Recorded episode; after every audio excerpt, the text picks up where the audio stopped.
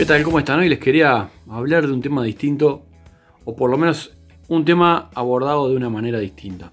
Y es el tema de la compresión. Nosotros estamos acostumbrados a hablar del tema de la compresión de audio según donde nos estemos moviendo. Si nos estamos moviendo en el mundo de la guitarra o estamos moviendo justamente en el mundo del audio, ¿no? Eh, en cuanto al uso de compresores, compresores de estudio y grabación, o compresores de formato, supongamos pedales, eh, porque también se usaron en rack en su momento en guitarras eléctricas. Entonces estamos muy acostumbrados a hablar de compresión y en esos términos hablar de compresión eh, desde los micrófonos. Y hablar de compresión desde los pedales eh, de compresión justamente que están hechos y diseñados específicamente para lograr ese efecto. Y bueno los racks en el caso de audio. Pero la idea del video de hoy está basada en el hecho de hablar de la compresión, de los factores de compresión de audio o del sonido en sí en diferentes lugares de la cadena de eh, nuestro setup. Desde que el audio sale de nuestra guitarra hasta que eh, lo escuchamos por eh, los parlantes de nuestros equipos, los amplificadores. Entonces, dentro de todo eso, si nosotros dejamos de lado el tema compresión a través de un pedal, hay múltiples lugares donde nosotros estamos comprimiendo el audio de una forma a veces más linda que otra. Y es interesante buscar el audio por ese lado también, es decir, el color de la compresión del audio a través de algo que no sea un compresor. ¿Y dónde está y cuál es nuestro primer compresor de audio? Algo que yo mencionaba en algún video, pero se los refresco para que aquellos quienes no lo hayan escuchado o no lo hayan escuchado de mí. El primer compresor que tenemos en nuestra cadena de efecto es el micrófono de nuestra guitarra. En este caso, acá tenemos un Lake Pickups triple agente, es un micrófono con imanes de alnico pasante, aunque ustedes vean que es un humbucker. Sí es un humbucker en términos de que elimina o cancela ruido, pero no tiene el imán por el lado de abajo, sino que está pasando a través de las bobinas. Es decir, que es una especie de wide range, de hecho es un wide range, con la posibilidad de eh, tenerlo full humbucker o no. Pero la cuestión la voy a encarar hoy por otro lado porque esto está en un video y, o en varios videos y lo pueden ver, se los puedo dejar en, tal caso en algunas tarjetas. El hecho es que el micrófono que tengo acá yo eh, en crema es del Nico 3 y el micrófono que tengo en negro es del Nico 5. Y ahí por ahí empieza a ver ya eh, primero un tono, un tono muy marcado de cada uno de los micrófonos, un timbre que nos puede sacar de la guitarra cada uno de esos micrófonos con imanes de alnico distintos. Ahí es cuando eh, los, eh, aquellos totalitarios del audio de que la guitarra solamente eh, son los micrófonos salen enseguida y dicen, sí, sí, sí, el audio de la guitarra son los micrófonos. Y eso no es así. Los micrófonos son una parte importante del audio de la guitarra, pero no son el todo. Obviamente, si yo pongo un micrófono de muy baja ganancia contra otro que no tenga nada que ver en cuanto a estructura magnética y demás, eh, va a haber una diferencia de audio importante, pero va a seguir siendo la misma guitarra. Entonces, ah, volvamos al tema, pues esto yo si no sigo de largo. El Alnico 3, por ejemplo, tiene un campo magnético menor, bastante menor, porque carga menos campo magnético que el Alnico 5. Estamos hablando de unos 500 Gauss, 600 eh, contra unos 1500. Eh, cuando ponemos el gaussímetro andamos a veces en 1000, 1200 Gauss. Hay una diferencia grande en el campo magnético. Imagínense el fenómeno de las moléculas del aire, o en el aire, eh, la presión del aire, que es, la presión que nosotros medimos, la presión atmosférica es la presión fija del aire. ¿sí? Cuando nosotros producimos un audio, lo que, está, lo que está pasando es una diferencia en la presión atmosférica, justamente, ¿sí? en la presión del aire. Las partículas vibran y esa diferencia es lo que nosotros terminamos escuchando. O sea, nosotros escuchamos la partícula vibrar en nuestro oído, pero que en realidad estuvo pegando una contra otra y perdiendo energía a lo largo de eh, la cadena, o sea, a lo largo del parlante, del parlante a mi oído, eh, hay una pérdida de energía con esas vibraciones de las partículas hasta que llega a nuestro oído. Ese es tema para otro momento y para hablar del oído y del cuidado de los oídos. Em, pero así funciona la cosa. No es que el audio viaja mágicamente por el aire y llega hasta nuestro oído, sino que en realidad es una sucesión de mm, eh, partículas que se mueven en el aire unas al lado de la otra hasta que tenemos una que tenemos ahí en el oído y que está vibrando. Pero es una réplica de lo que pasó en la partícula que estaba al lado del parlante en realidad. Ese es, como dije, es un tema súper interesante que si quieren que lo aborde, yo no tengo ningún problema, abordamos ese tema y abordamos también el cuidado y todo lo que es el oído y todo lo que es la psicoacústica que es muy interesante. Yendo, bueno, yendo para atrás con todo esto, yo tengo un lugar eh, pequeño ¿sí? y yo eh, pongo un parlante con mucha potencia, voy a tener una poca, poca, poca cantidad de litros de, aire, cúbicos eh, o centímetros cúbicos de aire en ese lugar. Entonces va a haber una compresión de aire, es decir, esa sería la compresión final. Y también estaría para hablarlo, pero está al final de todo. Entonces, em, y lo podemos hacer, lo, lo, podemos comparar, porque es una analogía de hecho muy interesante. Em, si yo tengo mucho audio en un recinto muy chico, voy a tener compresión por el lugar. O sea, porque las partículas se van a poder mover con poca libertad. Entonces, eh, voy a tener más dinámica en un recinto más grande que en un recinto más chico, a un mismo, caudal de decibeles SPL, que es lo que escuchamos, decibeles SPL. Entonces hay un efecto de compresión eh, por las moléculas del aire cuando hay demasiado audio en un recinto muy chico. Eh, más allá de sentir un volumen fuerte, cuando están en un ensayo deben sentir esa falta de dinámica que tiene una sala que es muy chica. Pasa lo mismo si vamos a grabar. Si vamos a grabar en una sala que es muy chica y que tiene poco poca difusión, eh, lo que va a pasar es que el volumen levanta fuerte y va a tener poca dinámica la sala. Entonces les conviene trabajar la grabación a baja potencia. Eh, esto da para hacer una cantidad de videos sobre cada uno de estos temas y la verdad es que se me va a ir muy largo, así que voy a tratar de resumirlo. Si nosotros vamos al campo magnético de los micrófonos, es algo similar. Eh, primero, la carga magnética del imán de Alnico, pongámosle al Nico 5 en este caso, hay también al Nico 8 por ejemplo, es un campo magnético muy fuerte por ende, eh, lo que va a pasar es que eh, la dinámica del micrófono va a ser menor que con un campo magnético un poco más débil, que va a permitir que esa cuerda trabaje de otra manera sobre ese campo magnético y nos brinde en la salida un audio que va a tener otra dinámica. Cuanto más débil el campo magnético del micrófono, más eh, dinámica vamos a tener en el audio. A eso quiero llegar. Además de que si tenemos un imán distinto, imagínense que tenemos un, abobinado exactamente igual. El imán de Alnico 3 tiene un audio distinto que el de Alnico 5. No es por la carga magnética específicamente. Sí, o sea, sí hay algo ahí. Pero también tiene que ver con los componentes. Los porcentajes de los componentes metálicos en ese imán son distintos. De hecho, el Alnico 3 no tiene cobalto.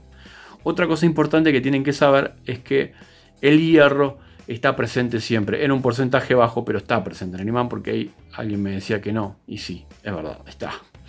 El Alnico 3 entonces no tiene cobalto y el cobalto es un componente que le da un brillo muy particular al audio de nuestros micrófonos. Eh, aparte de que, eh, bueno, en esa aleación eh, cargamos mucho más magnetismo. Por lo tanto, pasa lo mismo con las cuerdas. Las cuerdas que tienen cobalto son cuerdas bastante brillosas. De hecho, están las Ernie Ball de cobalto y si las ponen van a ver que son bastante brillosas.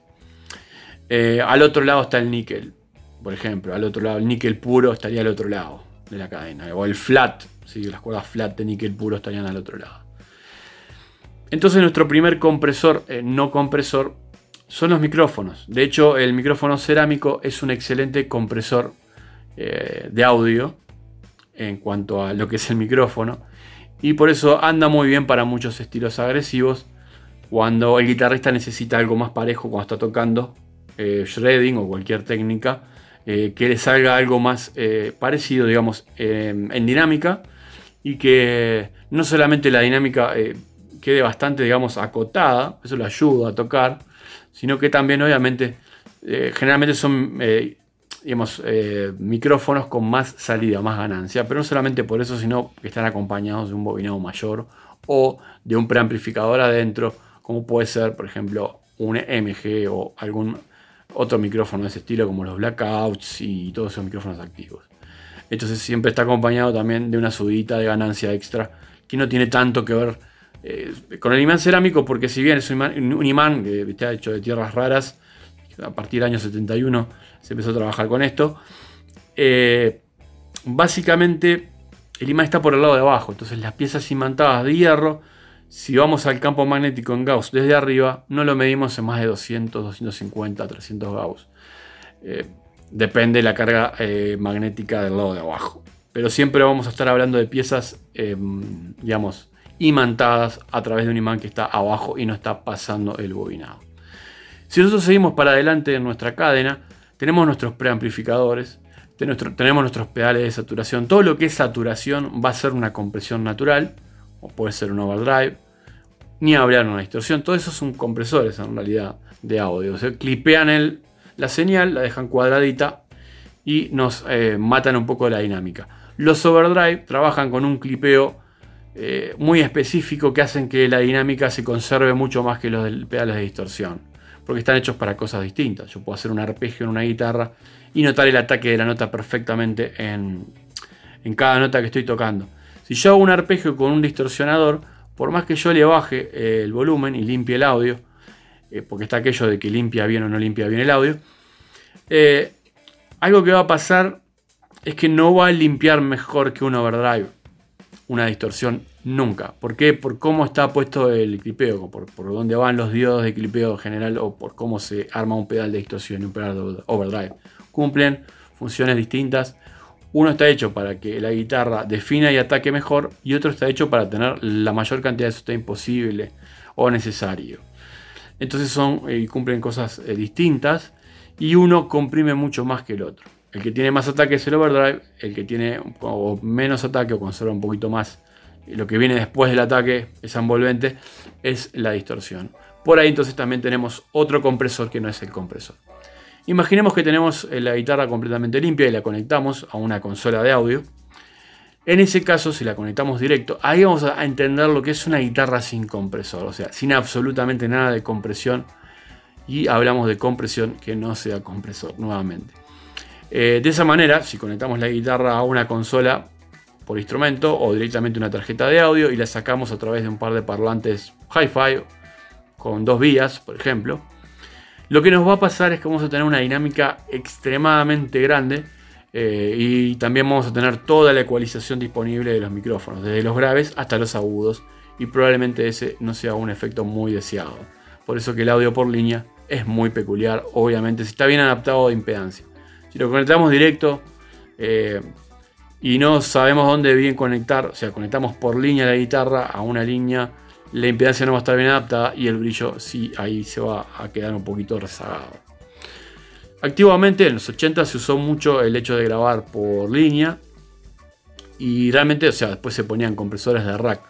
Pero ahí podemos disfrutar o entender lo que es una guitarra sin compresión alguna, o sea, sin ninguna compresión más que lo que estábamos hablando un poquito sobre el tema micrófonos. Y si seguimos para adelante, ahí siguen los pre de los equipos, o bueno, las emuladores y pedaleas también traen todo ese tipo de cosas. Pero vamos a los equipos. Eh, el equipo transistorizado, y este es otro tema más, pero bueno, no lo puedo desarrollar ahora. El preamplificador del equipo transistorizado es algo que está muy logrado para poder tener el audio de la guitarra ahí mismo.